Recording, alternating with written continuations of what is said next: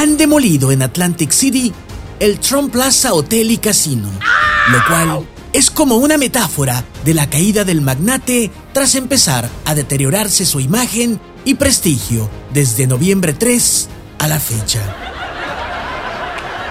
El Hotel Trump fue dinamitado por 3.000 cartuchos de TNT implosionándolo, lo que significa estallando por dentro. Justo ejemplo de lo que pasó con su dueño, el expresidente, a quien también le tronó por dentro.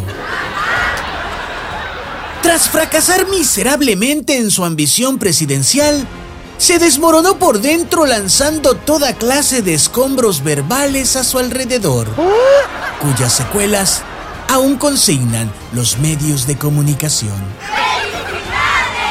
Si bien es cierto el expresidente acaba de librar su segundo juicio político, no es esto como para festejar bailando en ropa interior al estilo de Tom Cruise. Sino como para exhalar aliviado por un segundo y tomar más aire para poder soportar la avalancha de problemas legales y financieros que se le vienen encima. Y la verdad, quién sabe si le vaya a alcanzar el lomo como para recibir la garrotiza que al parecer se le aproxima. Ay, sí, por favor. Reflexión. Lo que hace el hombre lo derrumba el tiempo. Y lo que hace el tiempo es derrumbar al hombre.